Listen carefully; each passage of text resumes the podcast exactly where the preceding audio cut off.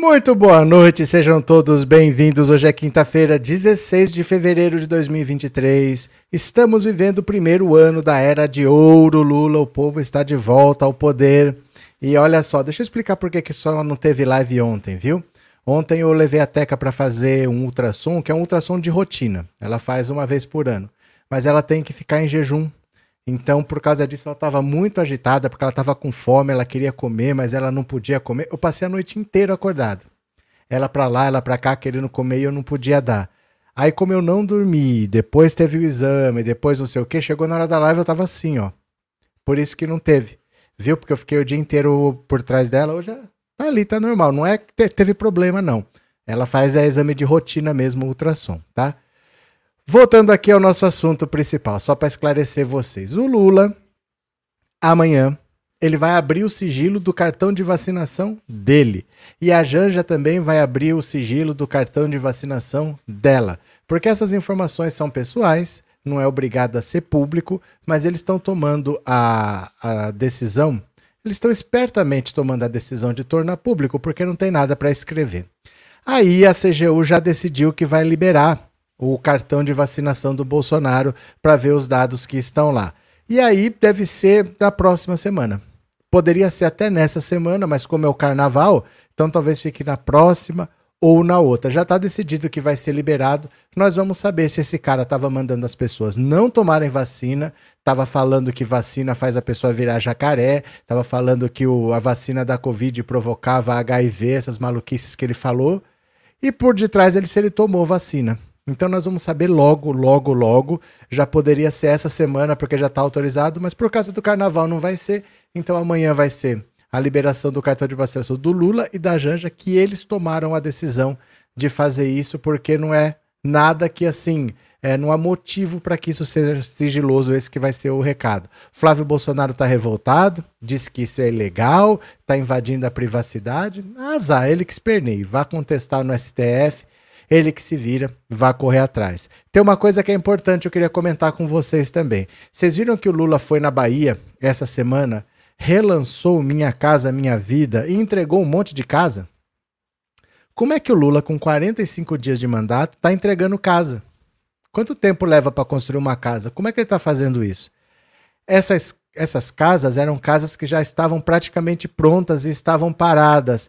Ah, então o Lula criticou o Bolsonaro por entregar a obra dos outros e agora ele está entregando a obra dos outros. Primeiro, que se a obra estiver parada, é obrigação de entregar. Segundo, é que essas casas, acreditem vocês ou não, elas estavam paradas desde 2016, desde o governo Dilma. Michel Temer não se mexeu para pôr a mão para terminar essas casas. Bolsonaro não fez nada e elas estavam 96% prontas. Quer dizer, provavelmente só faltava passar um pano e pronto. Tá entregando casa. Casa que estava 96% pronta desde 2016. Podia ter gente morando, mas não era a prioridade dos governos que passaram por aí. Então é importante que as pessoas entendam o quanto é letal o quanto isso é perigoso para as pessoas elegerem um governo que não tem o menor compromisso com as pessoas. O Bolsonaro nunca falou: vou construir hospital, vou construir escola, vou investir na educação, vou levar saneamento básico. Ele nunca falou nada disso. Ele só falou: vamos fazer arminha, eu vou acabar com a mamadeira de piroca, eu vou acabar com o socialismo. Ele nunca falou o que ele ia fazer. Ele só falou que ele queria destruir. E ele queria destruir coisas que não existiam. E mesmo assim ganhou voto casas que estavam prontas desde 2016, 96% prontas. Foi passar um pano e entregar. Mas ninguém se interessou, porque nesses dois governos que passaram, no Michel Temer e no Bolsonaro, o pobre não era prioridade. Por isso que o Lula lançou essas casas e atacou o Michel Temer também.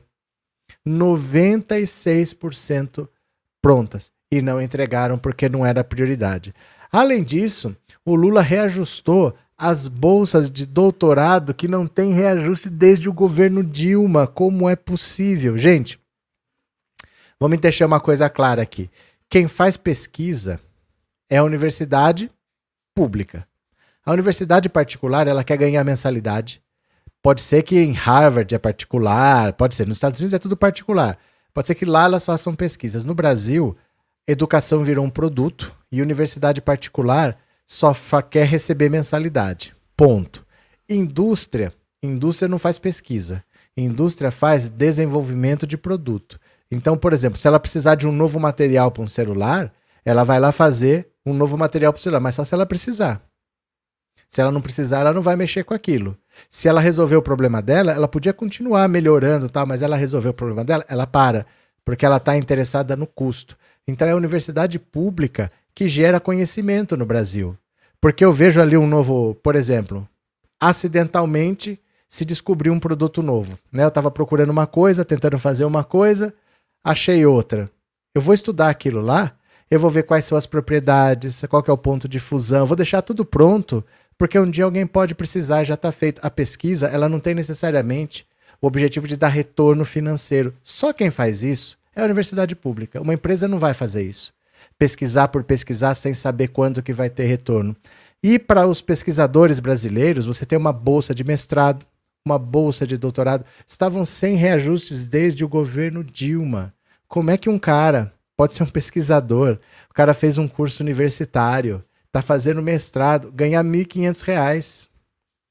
Eu já vi anúncio de emprego aqui em supermercado para serviços gerais, pagava 1.550. Vocês entendem que loucura que é isso? Bolsa de mestrado, doutorado, eu não sei quanto que é, acho que doutorado é 2.400, mas 2.400, gente. É para alguém que está fazendo um doutorado. O cara fez a graduação dele, fez a faculdade, aí se dedicou, fez um mestrado, aí está se dedicando para fazer um doutorado por 2.400. Congelado desde o governo Dilma. Agora o Lula chegou lá, deu 40% de aumento, que é pouco. É muito pouco para quem está desde o governo Dilma sem reajuste, mas é o que dá para dar de cara, que é o mínimo que você pode dar. Como é que alguém vai se interessar por fazer um mestrado por 1.500 se ele tiver que alimentar uma família? O cara precisa comer. Por mais que ele goste de pesquisar, ele precisa comer. É inacreditável para mim que os caras querem que você faça um mestrado por R$ 1.500. Eu vi anúncio de serviços gerais de limpeza no supermercado aqui por 1.550. Então o Lula está reajustando as bolsas de mestrado e doutorado que em 40%, que também não tem reajuste desde o governo Dilma. O Bolsa Família não tinha reajuste desde o governo Dilma. Essas casas que ele está integrando estavam prontas desde o governo Dilma. É inacreditável o prejuízo que é votar em quem não tem compromisso com o povo, que as pessoas comecem a entender a loucura que elas fizeram entregando um país para um cara que prometeu acabar com o comunismo imaginário né? Deixa eu só agradecer aqui quem está mandando o super chat. Mande super chat, super sticker, viu? É, Mara, obrigado pelo super sticker e obrigado por ser membro. É, Dione, obrigado pelo super chat. Lula é o cara, Lula é o cara, viu? Mande o super chat, super sticker, torne-se membro do canal. Vamos ler as notícias? Eu vou compartilhar aqui, venham comigo. Bora, bora. Foi, olha só. CGU retirará sigilo do cartão de vacina de Bolsonaro. Aê!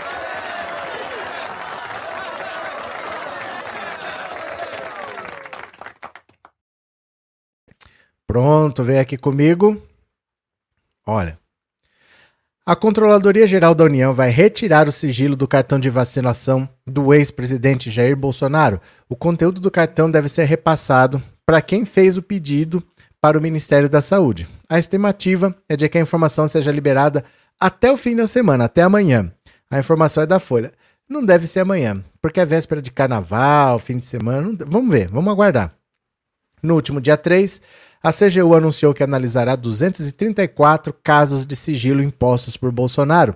Na avaliação do órgão, os sigilos são considerados indevidos e a análise dos processos vai ocorrer nos próximos dias. Entre alguns dos sigilos que serão analisados estão os temas de segurança pública e informações pessoais. A análise dos processos ocorre após um decreto assinado pelo presidente Lula no dia da posse, que pede a revisão dos sigilos de 100 anos impostos por Bolsonaro. Conforme a CGU, são 111 processos referentes à segurança nacional, 35 sobre a segurança do ex-presidente e familiares, 49 de informações pessoais, 16 de atividades de inteligência, 23 classificados como outros. Outros. Outros. De acordo com a CGU, nos quatro anos de governo Bolsonaro, 64,5 mil pedidos de lei de acesso à informação foram negados. O argumento era de que as informações não podiam ser passadas por questões de segurança. Ainda nessa quarta, o senador Flávio Bolsonaro, filho do ex-presidente, afirmou ao painel da Folha que a medida é inadequada e até uma ilegalidade. Trata-se de uma questão de foro íntimo, não tem nenhuma relação com o fato dele ter sido presidente ou não. Se ele optou por não se vacinar, é por conta e risco dele. Não, não é. Não é quando você é presidente da República, você tem responsabilidades. Você não é uma pessoa qualquer. Se você quiser ser uma pessoa qualquer, você fica lá na sua casa. Na sua casa você faz o que você quiser. Né? Se você não quiser tomar banho, você não toma. Se você não quiser lavar o chão, você não lava. Fica lá na sua casa. Mas o presidente da República ele tem obrigação de se vacinar publicamente, de, in, de incentivar a vacinação, de levar pessoas para se vacinar, fazer campanhas, falar para usar máscara. Estava vivendo uma pandemia. Como é que não tem é, decisão de foro íntimo? Não é. Quer ter decisões pessoais? Seja uma pessoa comum, saia da vida pública, então. Mas aí não tem salário gordo, né? Aí não tem aposentadoria belezinha. Neide, obrigado, viu, pelo superchat e obrigado por ser membro. Olha, é, essa questão da, dos sigilos do Bolsonaro, é, olha a diferença. Tem um monte de gente comentando assim: ah, o Lula colocou sigilo nas imagens do 8 de janeiro. O que, que ele quer esconder? O Lula não está escondendo nada não está escondendo nada. Porque um circuito interno de câmeras, por si só, já é uma informação de acesso restrito, não é uma informação que é pública. Né? É diferente, por exemplo, de você ter um, o valor de uma licitação. Aquilo lá, dinheiro público está pagando, as pessoas têm direito de saber no que no está sendo gasto. Mas uma imagem de circuito de segurança, se eu deixo público, todo mundo vai ver onde tem câmera, o que, que essas câmeras mostram, quem entra em qual lugar, eu vou saber onde que fica guardado o documento, onde que fica guardado a arma. Essas coisas não são públicas. Essas coisas são restritas sempre, sempre o acesso é restrito. Porém, não é secreto. Essa é que é a diferença do Lula para o Bolsonaro. A Polícia Federal tem acesso, a Controladoria Geral da União tem acesso, o Ministério Público tem acesso. Ninguém que tem realmente que investigar, que tem que ter acesso a esses dados, está sendo está é, tá sendo objetado, não está tendo um obstáculo para isso. Eles estão tendo acesso, sim, só não divulgaram para a Folha. A Folha pediu acesso à íntegra das imagens de todas as câmeras de 8 de janeiro. Isso aí não pode ser distribuído assim.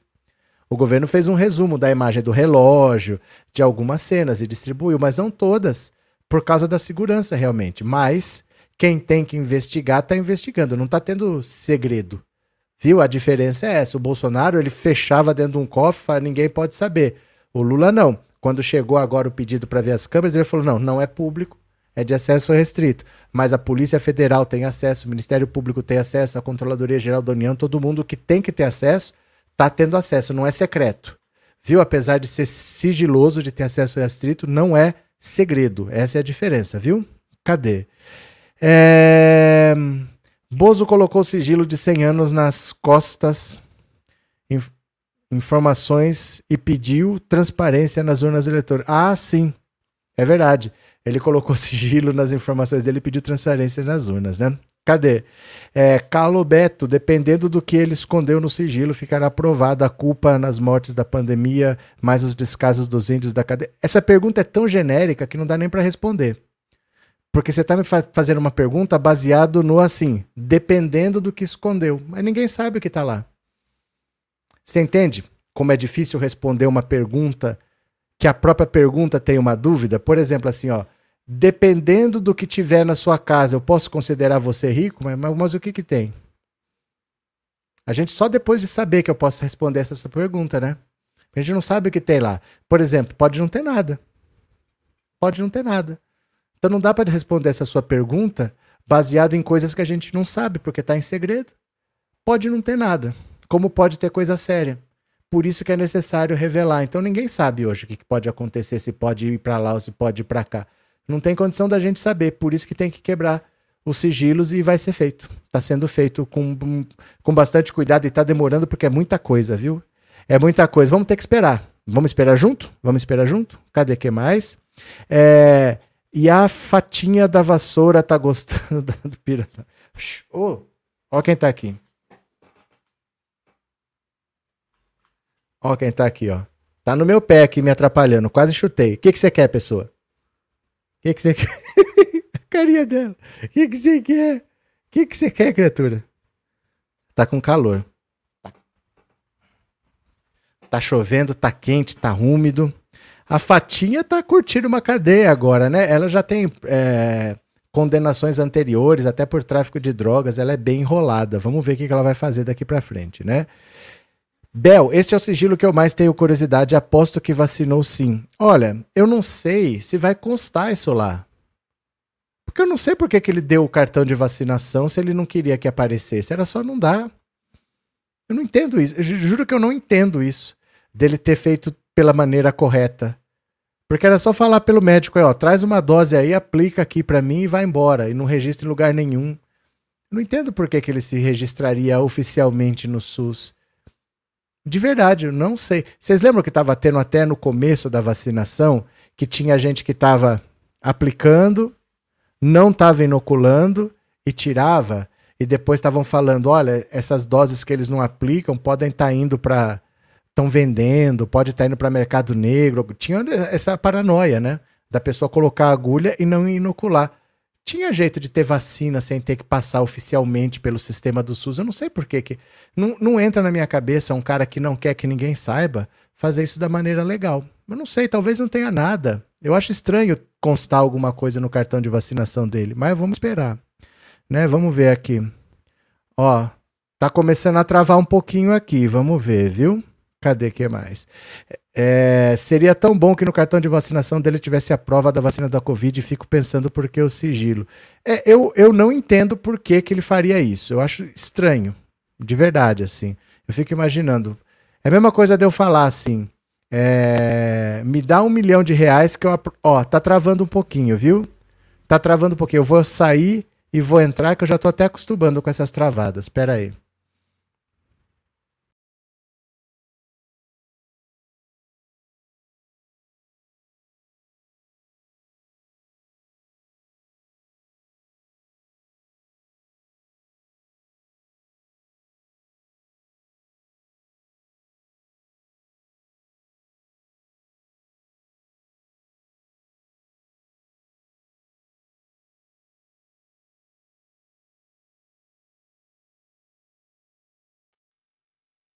Ó, sempre volta com essa câmera esquisita assim, não sei porquê. Pera lá.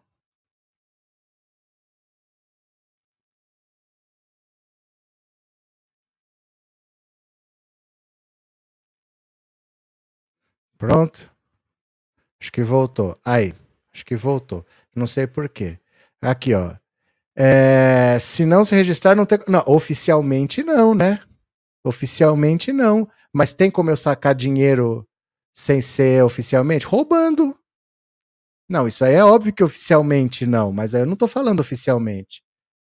É lógico que, que não pode oficialmente, não. Mas falar, ó, quebrou um vidro aqui e não quebrou, botar no bolso, é isso. É a mesma coisa que você roubar e assinar o recibo de que tá roubando. Falar assim, ó, tô pegando aqui um milhão, deixa eu anotar aqui que eu retirei um milhão e deixar lá.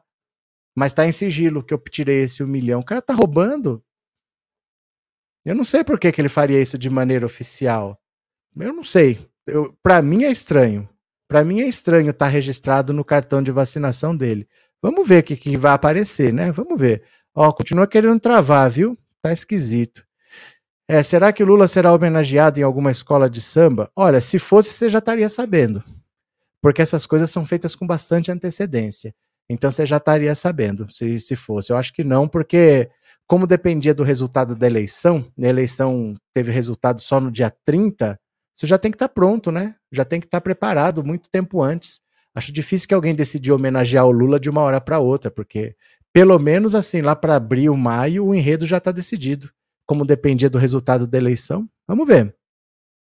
Bora para mais uma? Bora para mais uma. Venham para cá. Opa compartilha de novo e foi, foi. Bolsa Família voltará a exigir frequência escolar e vacinação? Óbvio, óbvio, né? Óbvio.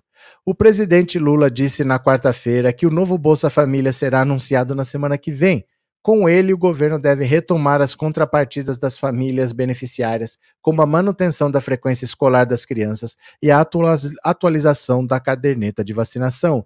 Durante o governo de Jair Bolsonaro, o programa foi substituído pelo Auxílio Brasil, que não exigia as contrapartidas. O novo Bolsa Família também deve ter o foco na atualização do cadastro único e integração do, do Sistema Único de Assistência Social com a busca ativa para incluir quem está fora do programa e a revisão de benefícios com indícios de irregularidades. Semana que vem, vamos anunciar o novo Bolsa Família de 600 reais, mais 150 reais por criança até 6 anos de idade, para que a gente possa, na infância, em que a criança mais precisa estar nutrida, garantir que a mãe possa comprar alimentos para essas crianças.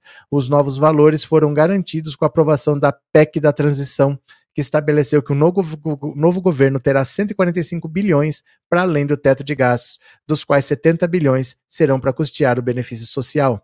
O ministro do Desenvolvimento e Assistência Social, Família e Combate à Fome, Wellington Dias, já havia antecipado que o governo trabalha na edição de uma medida provisória que vai estabelecer as diretrizes do novo Bolsa Família. Uma MP tem força de lei, ou seja, efeito imediato, mas precisa ser aprovada por Congresso em até 120 dias para manter a validade.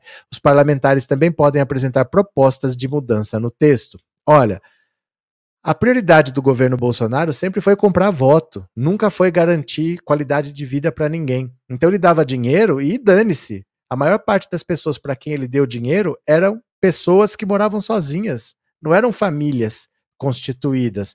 Então agora eles estavam revisando lá no ministério esses benefícios que foram dados para uma pessoa só. Por que, que aumentou tanto o número de benefícios dados para uma pessoa só? Eles estão revisando e estão cancelando em caso de irregularidade. Aí o bolsonarista atrapalhado vem e fala: faz o L, faz o L, vai perder o benefício. Vai perder o benefício quem não tinha nem que ter recebido porque muita gente recebeu naquela compra de votos em que dinheiro foi distribuído sem critério nenhum. Esses têm que perder mesmo. Esses não é, não é para ficar manter benefício para isso daí. É para dar para quem precisa, principalmente para quem tem criança na família. E eles vêm, mas gente que gente retardada que é bolsomínio, né? Eles vêm falar, faz o L, vai perder o benefício, mas tem que perder. Esses têm que perder mesmo, porque foi foi parte da compra de votos da eleição do Bolsonaro, né? Conceição, muitos queriam a carteira Muitos queriam a carteira sem tomar a vacina. Também, muitos queriam. Muitos tentaram fazer de tudo. Teve um prefeito, lembra o prefeito que nomeou as filhas? As filhas eram, acho que técnicas de enfermagem, e ele nomeou para trabalhar num posto só para elas terem, é, serem profissionais da saúde e ter prioridade. Muita gente fez isso assim, quem pôde. Teve um outro que colocou, deu vacina primeiro para a mãe, quando estava vacinando só profissional de saúde, antes de vacinar pessoas de idade, ele foi lá, vacinou a mãe dele, disse que era um gesto de amor. Teve uma loucura no começo dessa história de vacinação, né? Obrigado, Conceição. Obrigado pelo super chat. Lelote, obrigado pelo super sticker, viu? Muito obrigado. Membros nunca mais? Ninguém mais vai se tornar membro desse canal? Nunca mais ninguém vai se tornar membro? Dá um clique aí, dá um clique, viu? Cadê? É... Antônia Albini, boa noite, boa noite, professora Anivalda. Regiane, fico feliz que o Bolsa Família volte com força, que o dinheiro vá para quem realmente precisa. Chega de leite condensado, Viagra, picanha e tudo mais que os vagabundos recebiam. Pronto. Bora para mais uma, bora para mais uma. Glaze critica a foto. Pera um pouco, pera um pouco.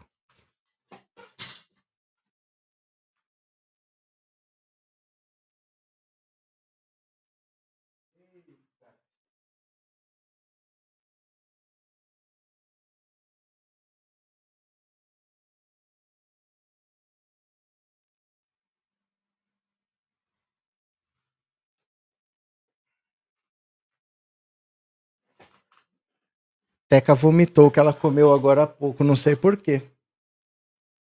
Não sei porquê. Tadinha, depois eu vou ver o que, que ela tem. Vomitou, tá bem. Tá bem ali, tá andando. Vamos ver. Glaze critica a foto de deputado petista com Pazuello. Tudo tem limites. Estão pedindo a expulsão dele do PT. Olha, fica barato. Se ele for só expulso do PT, fica barato depois de tirar uma foto dessa, viu? A presidente do PT, Gleice Hoffmann, criticou na quarta-feira o colega da Câmara, deputado Washington Quaquá, que posou sorridente em uma foto com o ex-ministro da Saúde de Bolsonaro e também deputado Eduardo Pazuello em uma reunião organizada pela presidente da Petro, pelo presidente da Petrobras, Jean Paul Prats, na sede da estatal.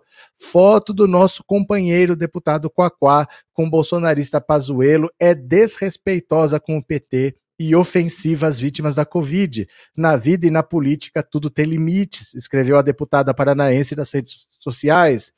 O encontro contou com integrantes da bancada carioca na Câmara dos Deputados e reuniu personagens antagônicos. À esquerda estavam Glauber Rocha, Glauber Braga, né?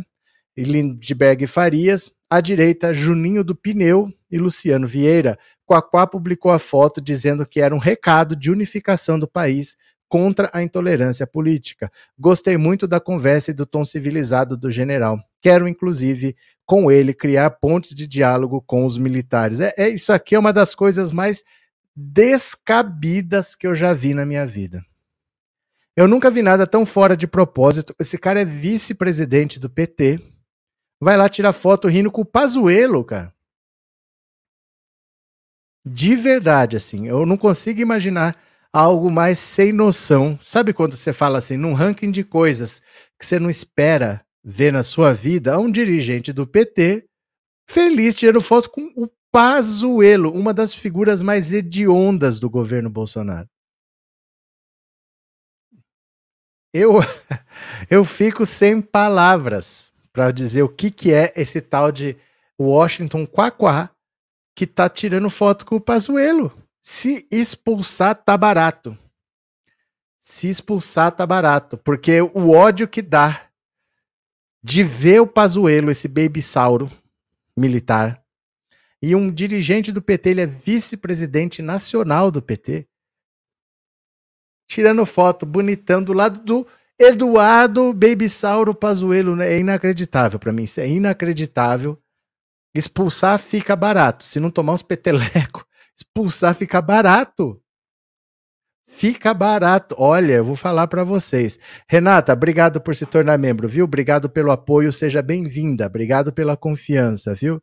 Fica barato ser expulso do PT. Ele vai seguir o caminho dele no PSB, vai lá com a Tabata Amaral no PSB, fica bem lá.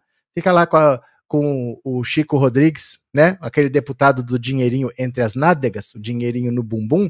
Tá lá no PSB, não sei o que, que o PSB aceitou esse cara. Mas vai para lá então. Nossa, gente, que, que sobe o sangue, assim, sobe o sangue de pegar. Não dá nem vontade de bater no Pazuelo, dá vontade de bater nesse Quaquá aí. De verdade, viu? De verdade. Que que é isso? Que que é isso? Né? É difícil. Falta de respeito. Eu não, eu não sei, eu não sei descrever. Eu não sei o que descrever. Tudo que vocês falarem tá bem falado. Eu não sei o que falar de verdade. Lair, Roseli, pior que descobrir o motivo do Quaquá Misericórdia. Eu não tenho ideia, eu não consigo entender de verdade, viu? Célia, essa foi de lascar, tem que expulsar esse cara do partido. Não, mas que Pazuelo. Pazuelo. Pazuelo. Teus toys, eu também fiquei horrorizada. É mesmo inacreditável. Não, é. Eu não sei nem falar. Eu não sei nem falar. Soares, é coisa ridícula mesmo. Eu não sei explicar. Anne, beijo na tequinha. Você tem ele ali. Obrigado, viu, Anne? Obrigado de coração. Tá andando ali. Teca! Teca! Ela tá um pouco agitada hoje. É que ela também tá tomando uma medicação nova, né? Ela fez aquele ultrassom, a médica passou um outro, um outro remédio. É um remédio meio pesado, talvez seja isso. Acho que é isso, é a medicação. Ela tomou a primeira vez hoje. Ela fez ultrassom hoje, tomou hoje. Deve ser isso. Deve ser isso. Lembrei agora. Vinick, falta de respeito com o PT, com a militância e com milhares de vítimas de Covid. Eu não sei o que dizer. Eu não sei o que dizer. É, com relação ao vice do PT, já foi tomada alguma. Não, não é assim. Não é assim, né? Acontece hoje e joga pela janela hoje. Isso é o, é o vice-presidente do PT. Isso aí é uma decisão. Não é qualquer decisão assim, não. Ó, já tomou, não é o, o rapaz ali da, do almoxarifado que você vai mandar embora. Isso daí precisa de uma reunião séria, precisa de uma conversa muito séria para decidir o que vai fazer. Mas tá todo mundo puto da vida, tá todo mundo querendo expulsar ele, mas isso tem que ser feito Tem que ter um processo, tem que ter uma comissão que expulsa. Não é assim, o rapaz do almoxarifado manda embora. Vamos ver. Vamos ver, eu não consigo falar. Eu não consigo nem falar nada. Continuemos, continuemos. Flávio Dino diz que mais de 68 mil armas de CACs já foram recadastradas. O Flávio Dino diz que acabou o liberou geral de armas, que todo mundo vai ter que recadastrar. Quem é CAC vai ter que todo mundo se recadastrar. Diminuiu a quantidade de armas. Então, por exemplo, eu não sei que números são, mas vamos dizer que era 100 passou para duas. 98 estão ilegais. Não vai recadastrar essas armas serão consideradas ilegais e ponto. Gente, o Flávio Dino, quem achava que ele era um gordinho simpático, tá vendo quem é o Flávio Dino. O ministro da Justiça, Flávio Dino, afirmou nessa quinta-feira que até o momento 68.488 armas dos chamados CACs foram recadastradas. Ele acrescentou que quem não fizer o recadastramento até o fim do prazo incorrerá em crime. No início de fevereiro, o governo deu 60 dias para que os proprietários de armas de uso permitido ou restrito registrem esses armamentos no Sistema Nacional de Armas, gerenciados pela Polícia Federal. Em janeiro, ao tomar posse, o presidente Lula assinou um decreto a fim de revogar uma série de medidas do governo Bolsonaro que facilitaram o acesso a armas e munições. Uma das medidas determinadas foi o recadastramento das armas compradas a partir de 2019. Nessa quarta-feira, o ministro Gilmar Mendes, do STF, suspendeu todos os processos em instâncias inferiores da Justiça que discutem a legalidade do decreto. Gilmar argumentou que a decisão foi necessária para evitar decisões conflitantes sobre o tema. Isso aqui é o seguinte: o Lula fez um decreto dizendo que todo mundo que tem arma vai ter que recadastrar pelas regras novas. Pelas regras novas. São vários decretos mudando a legislação então você tem que se recadastrar. A arma que não cabe mais nesse perfil você não pode ter. Essa arma tem que ser ilegal. Vai ficar ilegal. E muita gente entrou com ação questionando isso daí. O Gilmar Mendes derrubou todas. Falou: não, é necessário sim, não pode ficar do jeito que o Bolsonaro fez. Tivemos a decisão do Supremo confirmando a constitucionalidade e a legalidade do decreto editado por Lula sobre o controle de armas. Faço questão de assinalar a importância do decreto e da decisão do Supremo, no sentido de que o decreto já está produzindo resultados. Nós já tivemos a migração do registro de CACs para o controle da PF, são 68.488 armas que estão em poder de CACs que já foram recadastradas, e armas de uso restrito são 2.464. Segundo o Dino, diante da decisão de Gilmar Mendes, está mantido o prazo para que as armas sejam recadastradas. Ainda conforme o ministro, quem não fizer o recadastramento incorrerá na prática de crime. Havia a ilusão de alguns de que o decreto do presidente Lula seria derrubado e não há nada disso. Queremos deixar muito claro que o prazo está fluindo. Vamos levar adiante esse recadastramento que se finalizará no término do mês de março. Faço questão de lembrar que a Polícia Federal fará o recadastramento até o final de março para armas de uso permitido e de uso restrito. Quem não recadastrar, automaticamente a arma passa a ser arma proibida e por isso estará sujeita à apreensão e os proprietários estarão cometendo crime. A política de facilitação de acesso às armas foi uma das principais bandeiras da campanha de Bolsonaro em 2018. Ao assumir o governo em 2019, Bolsonaro adotou uma série de medidas visando esse objetivo e na campanha de 2022, o então candidato Lula disse que se eleito iria revogar as medidas de Bolsonaro. Acabou o libera geral das armas. Acabou essa palhaçada de todo mundo ter 800 armas em casa e tudo bem. Você vai ter que recadastrar até no final de março. Quem não fizer o recadastramento, essa arma passa a ser ilegal. Essa arma pode ser apreendida e a pessoa que tiver com a arma ilegal está cometendo crime. Então não tem conversa.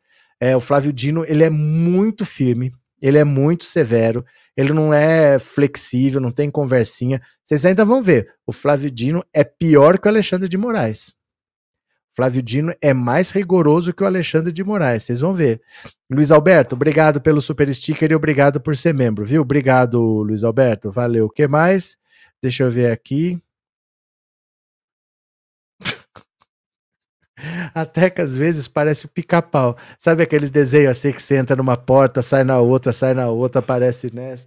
Tem um corredor aqui com quarto, cozinha do lado, ela fica, vai de lá, vem pra cá, de cá, vem pra lá, de lá, vem pra cá. Ela fica aparecendo, fica aparecendo o desenho do pica-pau. O que, que você quer, Teca? Tá andando de lá para cá, de cá para lá. Cadê que mais? Boa noite a todos, Noranei. É, Carlinhos, Lula está reconstruindo o país. Infelizmente, Tem que começar do zero, né? Bora para mais uma. Lula anuncia reajuste de bolsa e critica Bolsonaro destruiu tudo. O presidente Lula anunciou hoje um reajuste de 40% nas bolsas de pós-graduação da CAPES e do CNPq. A mudança vale a partir de março. Desde 2013, os valores são, não eram modificados. O tema foi uma das promessas de campanha do Lula. Agora as bolsas ficarão assim. Olha os valores. Se você é mestrando ou doutorando, presta atenção. Mestrado de 1.500 para 2.100. Doutorado de 2.200 para 3.100 é muito pouco. Mas pra, imagina quem estava ganhando 1.500, gente. 1.500. Como é que o cara faz mestrado? Ele está deixando de trabalhar para se dedicar integralmente ao mestrado, a produzir conhecimento por R$ 1.500. De novo, eu vi um anúncio no supermercado aqui para auxiliar de serviços gerais por 1.550. E o doutorado estava em 2.200, agora passou para 3.100. É pouco, mas é um reajuste de 40%. As bolsas de pós-doutorado subiram 25%, saindo de 4.100 para 5.200, o que é muito pouco. O cara fez a faculdade, fez o mestrado, fez o doutorado, está no pós-doutorado, ganhando 5 mil, né? Mas vamos lá. O reajuste ainda não considera a inflação de todo o período. Para a bolsa ter o mesmo valor da compra de 2013, o governo federal precisaria anunciar aumento de 72%. Está aumentando 40%, é o que dá de uma hora para outra. Mas já para quem estava parado desde 2013, 10 anos. 10 anos sem reajuste, né? Mais bolsas também recebem reajuste, como a de professores, entre 40% e 75%. A Bolsa Permane Permanência, que é concedida a alunos quilombolas, indígenas, integrantes do ProUni e alunos de instituições federais em situação de vulnerabilidade, aumentou de, de 55% a 75%. A bolsa para iniciação científica também recebeu reajuste. Para alunos de ensino médio, passou de 100 para 300 reais. 100 reais não paga o ônibus. Para ensino superior, de 400 a 700. O anúncio foi feito pela pasta da Ciência, Tecnologia e Educação ao lado de Lula. No evento, a ministra Luciana Santos, do MCTI, prometeu trabalhar para ampliar a participação das mulheres, negros e povos originários na produção de ciência nacional. A política negacionista do governo anterior asfixiou a ciência brasileira. Sucessivos cortes somados aos bloqueios de recursos do Fundo Nacional de Desenvolvimento Científico e Tecnológico promoveram um apagão e colocaram a ciência brasileira à beira do precipício. Lula voltou a criticar a gestão de Bolsonaro. Antes, você tinha um governo que não fazia e o país não andava, mas tivemos um governo que destruiu e que estava construído e as coisas não aconteciam, apesar das mentiras contadas. Nunca pensei que um país pudesse retroceder em todas as áreas, da economia à educação, do trabalho ao investimento. Esse país sofreu um retrocesso que nunca antes na história do Brasil aconteceu isso. Entre as críticas, o presidente falou da merenda escolar, que não é reajustada há pelo menos sete anos. O ministro da Educação, Camilo Santana, prometeu que o governo vai lançar um programa voltado ao tema. O anúncio do reajuste contou na plateia com a presença de Aniele Franco, Rui Costa, Luiz Marinho, Nízia Trindade. O evento também é um aceno do governo para a educação. Diferentes organizações ligadas ao tema participaram da agenda. Olha, começar agora a tirar tudo da gaveta. Merenda, sete anos sem aumento. Governo Temer e governo Bolsonaro. Olha a loucura que foi ir para as ruas pedir impeachment da Dilma, ir para as ruas para fazer arminha, ir para a marcha para Jesus fazer arminha. Olha a loucura que foi. Como a gente está chegando nesse ponto de ter mestrando ganhando R$ 1.500. É inacreditável isso. É inacreditável, né? Cadê, cadê? É, Elias, governo Lula mandou atualizar a tabela CAPES, mestrado, doutorado, etc. Soares, temos sorte ainda de termos o Alexandre de Moraes, o Flavidino e tantos outros guerreiros do nosso lado. Cadê? É, top baterias sobre mim. Sabe me informar é, sobre a medida do STF da CNH e passaporte que votaram ontem? Não, não tenho a menor ideia. De verdade, não tenho a menor ideia. Posso ver depois tá? Posso ver depois. Vai ter outra live às 21 horas. Volta depois que eu dou uma olhada, ver o que, que tem. Mas não, não vi nada, não. Nem ouvi falar. Viu? Não, não ouvi falar. Eu posso ver depois. Volta às 21 horas. Se eu achar, Eu falo depois, tá? É, Mara, Maracassume. O Brasil retrocedeu em quatro anos pelo menos 40. Bora para mais uma, bora para mais uma. Carla Zambelli, agora é amiguinha do Xandão e foca artilharia em Lula. Sabe o que, que é isso? É o abandono do bolsonarismo. Essas pessoas que estão vendo que vão para a cadeia estão abandonando Jair Bolsonaro. Até Carla Zambelli. Até Carla Zambelli foi procurar o Alexandre de Moraes. Nos últimos dias, Carla Zambelli procurou Alexandre de Moraes. O contato com o gabinete do ministro foi feito pouco antes do magistrado liberar o acesso da deputada às redes sociais. Em uma virada de chave, Zambelli quer encontrar o ministro a fim de mostrar disposta a atuar para distensionar o clima entre legislativo e STF. A parlamentar que já pediu o impeachment de Moraes tem dito que o tom belicoso com ministros da corte são águas passadas. Ela argumenta que manteve magistrados do STF no foco como forma de defender Bolsonaro e que, passado o pleito eleitoral, pretende pacificar a relação com ministros e voltar sua artilharia para Lula. O gabinete de Alexandre de Moraes ainda não retornou o contato de Carla Zambelli. Olha, isso aqui é desespero puro. É desespero puro. Tá? O Alexandre de Moraes não liberou as contas dela porque ela está procurando ele. Ele está fazendo isso pelo seguinte: ele percebeu que não adianta você excluir a pessoa da rede social, porque ela abre outra conta. Aí você tem que excluir outra conta. Aí ela abre outra conta. É melhor fazer o quê? Deixa a pessoa com a conta. E se fizer coisa errada, multa. Multa. Multa. E vai acontecendo que nem o Daniel Silveira. O Daniel Silveira está com 6 bilhões de reais de multa para pagar, porque a multa é diária e foi acumulando. Ele usou tornozeleira eletrônica, ele descumpriu um monte de medida cautelar, multa, multa, multa. Então ele mudou o ponto de vista dele. Ele não vai banir a pessoa da rede social, porque se exclui aquela conta, a pessoa faz outra. Aí você exclui aquela, ele faz outra. Então não tem fim. Ele quer que deixe a pessoa usar. Fala, cometeu crime? Multa, multa, multa, e vai multar. Então não é porque ele encontrou. Agora, vocês vejam como até a Carla Zambelli está abandonando o Bolsonaro. Eu não falava para vocês? Eu falava para vocês, esse pessoal dança conforme a música. Uma coisa é ser bolsonarista no governo Bolsonaro, outra coisa é ser bolsonarista no governo Lula. O, o Augusto Aras está trabalhando agora. O Augusto Aras sabe que tudo pode se virar contra ele. Ele pode ir para cadeia se ele não trabalhar. Então, Augusto Aras está trabalhando. Cara Zambelli está querendo mudar o tom belicoso com, com o STF. Ah, isso era na campanha para defender o Bolsonaro. Agora são águas passadas. Gente, a Carla Zambelli está querendo paz com Alexandre de Moraes. O Lula está operando uns milagres que eu vou te contar, viu? Cadê? É, André, o Supremo decidiu na quarta-feira ser constitucional a apreensão da Carteira Nacional de Habilitação e o passaporte de pessoas inadimplentes. Ah! Ah, é isso? Não, não é que ele decidiu. Ele não decidiu que é é, ser constitucional. O negócio é o seguinte: a medida estava valendo e algumas pessoas questionaram, algumas entidades questionaram. Então essa medida já existia, estava sendo questionado e ele falou: não, pode, pode, porque já existe na lei. Já existia na lei essa possibilidade. Então não é uma decisão assim que passou, olha, o STF inventou, estavam dizendo que isso era coisa do governo Lula, né? E assim, é a apreensão do passaporte, não é proibir a pessoa de sair do país. Porque, por exemplo, a Argentina não precisa de passaporte. Você vai poder, vai poder ir para a Argentina, para o Uruguai, para o Paraguai, onde não precisa de passaporte, você pode ir. É só uma medida de você poder, por exemplo, não pagou o IPVA, ele vai poder é, confiscar sua carteira de habilitação. Isso já existe na lei. Isso já existia.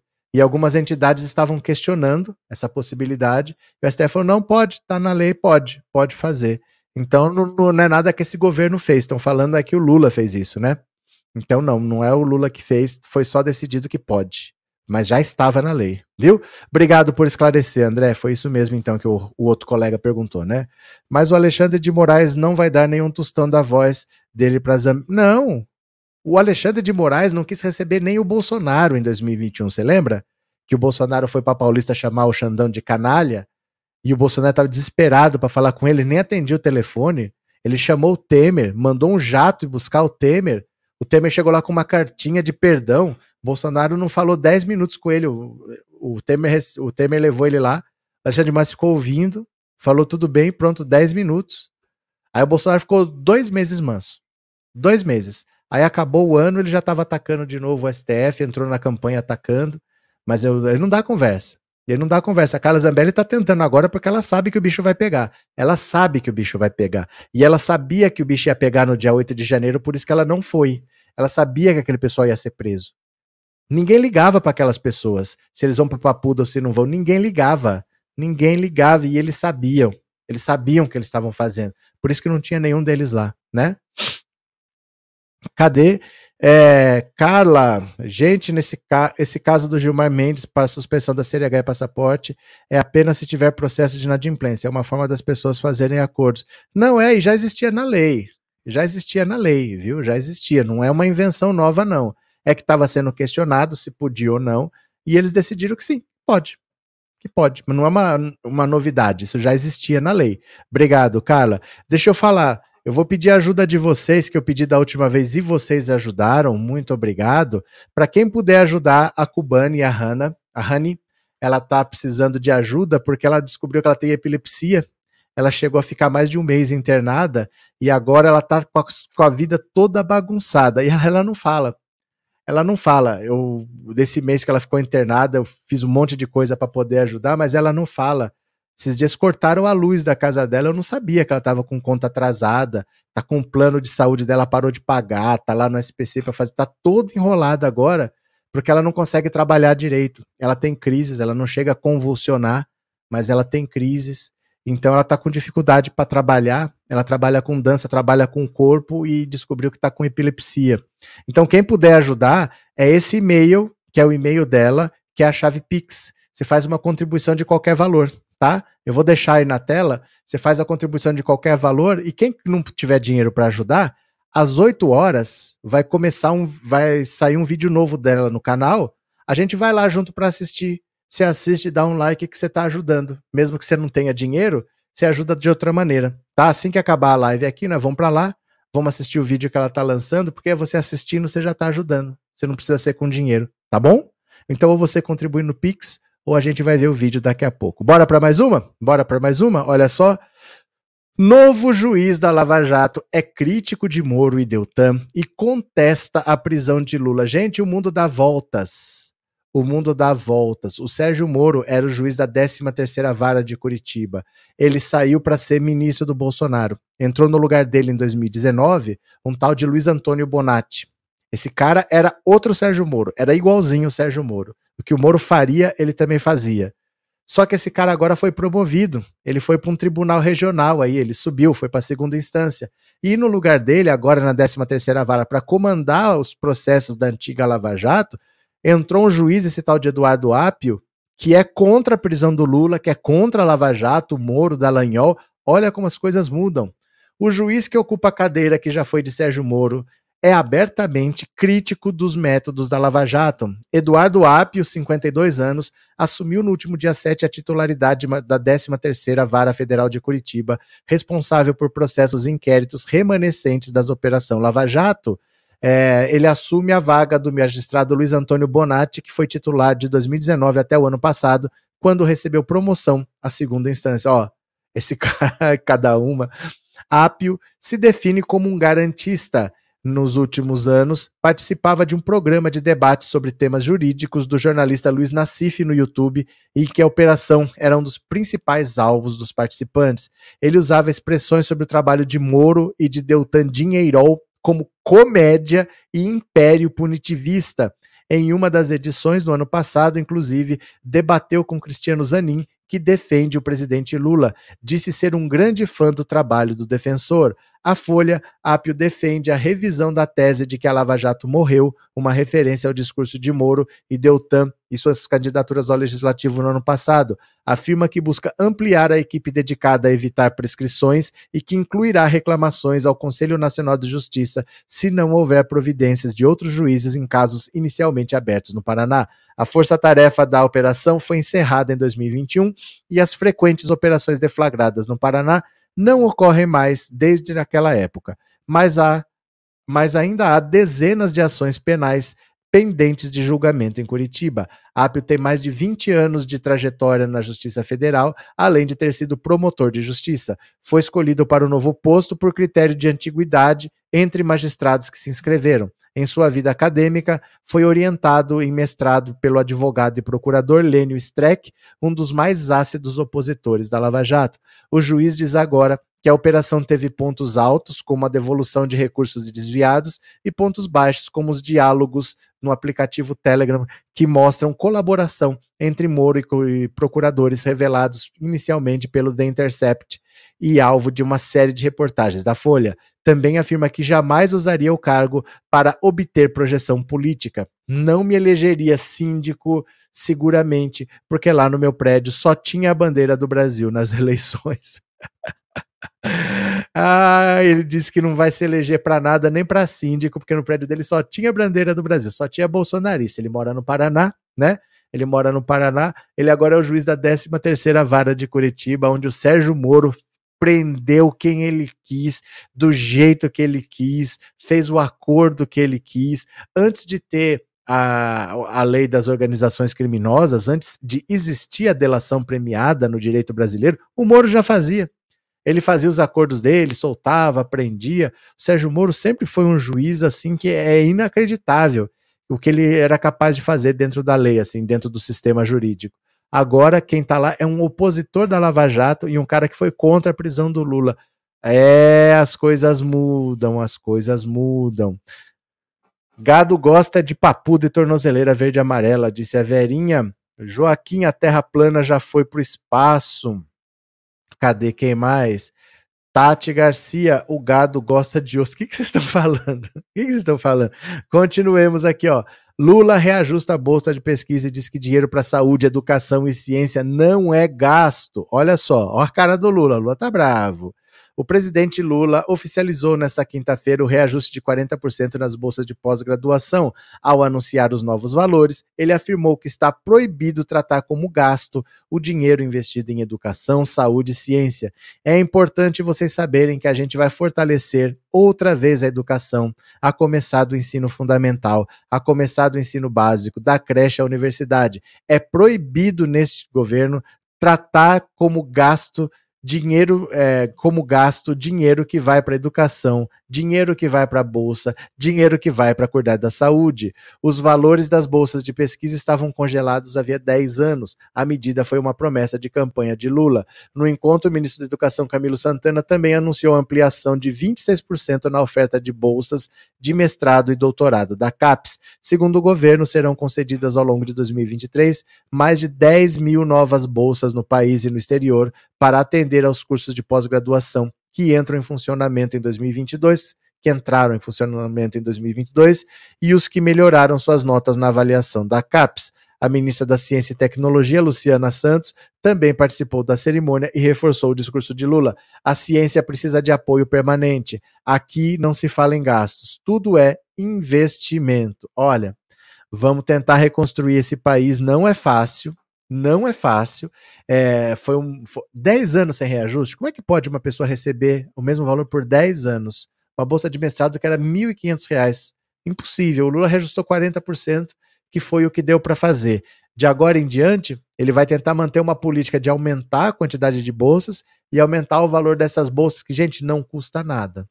Se você for ver quantas pessoas fazem mestrado nesse país, quantas bolsas tem e quanto o governo paga, isso não é nada. Essa taxa Selic, que está em 13,75%, se você baixa de 13,75% para 13,50%, que é quase a mesma coisa, você economiza bilhões porque o dinheiro que está lá é muito dinheiro. Então, um volume muito grande de dinheiro, uma mudança pequena já representa bilhões. E você está dando isso para banqueiro, para investidor aí, a troco de nada, sem justificativa nenhuma. Você abaixar um degrau de nada lá, é dinheiro que sobra para fazer um monte de coisa. Então, isso é muito pouco. Parece que é muito às vezes. Ah, tá pagando, não sei o que. É pouca gente que recebe, são poucas bolsas e é um valor baixo. Então isso aí realmente não, não pesa, tem que ser feito, tem que ter pesquisa, tem que ter inovação. Nenhum país se torna um país desenvolvido comprando tecnologia, comprando conhecimento dos outros. Você precisa gerar a sua própria tecnologia, o seu próprio conhecimento, né? Cadê? É, Roberto, o nome da Rani tem Rodrigues? Tem. É Rani Pons Rodrigues. É, o último nome dela é Rodrigues, sim. Viu? Obrigado, viu, Kate? É, Arlete, pois é, Bozo inimigo da educação. Óbvio. Óbvio. Se as pessoas não forem ignorantes, ele tem chance de continuar na política? Esses políticos, os Magnus Maltas, esse Silas Malafaia, tem um monte de gente por aí que só consegue ter vida boa em cima da ignorância das pessoas. Então eles não querem livro didático, o que eles querem Bíblia. Porque a Bíblia, independente do que está escrito, ela não será lida. A pessoa não lê a Bíblia, ela acredita no que o pastor fala. Essa é que é a diferença. A pessoa diz que lê, ela lê trechinhos, que é o pastor que diz para ela o que aquilo quer dizer. Não é que ela leu, pensou, entendeu, até porque é um texto muito difícil de ser entendido. É um texto de dois mil, três mil, cinco mil anos, dependendo do livro que você for ler, é muito antigo. Você teria que entender de antropologia, de história, né? Você tem que entender em que sociedade era aquela, o que estava acontecendo. É um texto muito difícil de entender, porque é um texto muito antigo. Então a pessoa não, não entende. Por mais que ela entenda as palavras, o contexto que realmente quer dizer, ela não entende. Ela pega a visão do pastor. É isso que eles querem. Eles querem que você pegue essa informação pronta e ache que você está estudando, e não livro. Por isso que eles são terraplanistas. Por isso que eles são contra a vacina. Por isso que eles são contra a ciência. Porque é aí que eles ganham dinheiro. É aí que eles começam a ter apoiadores. Né? Quando você fala para todo mundo, ó, não precisa saber nada. Só que não saber nada é saber tudo. Né? Um, um país não tem que ter universidade, tem que ter igreja. Eles falam essas coisas, gente. Eles falam essas coisas, né? Cadê que mais? Maria José Lula, o melhor presidente do Brasil. É, algumas igrejas leem a parte do dízimo e a oferta. Cleide, tem igreja que inventou agora o dízimo do pequenino. Sabe o que é o dízimo do pequenino? É dízimo da mesada. Você dá 10% da mesada do seu filho. Inacreditável, né?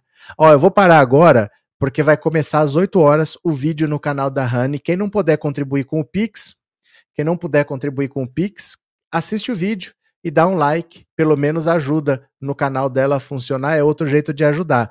Daqui a gente vai direto para lá, a live vai direcionar vocês para o vídeo dela. Assiste lá, um minutinho que seja, para ajudar na visualização, viu? Obrigado. Gente, vamos para lá porque lá tem horário, é 8 horas que está agendado. Então vamos rapidinho, 21 horas eu volto, viu? Bora, bora, bora, vamos lá, vamos lá, você vai ajudar assistindo. Bora. Eu vou estar tá lá junto, vou estar tá lá comentando, tá? Bora pra lá, bora pra lá, bora, bora, bora.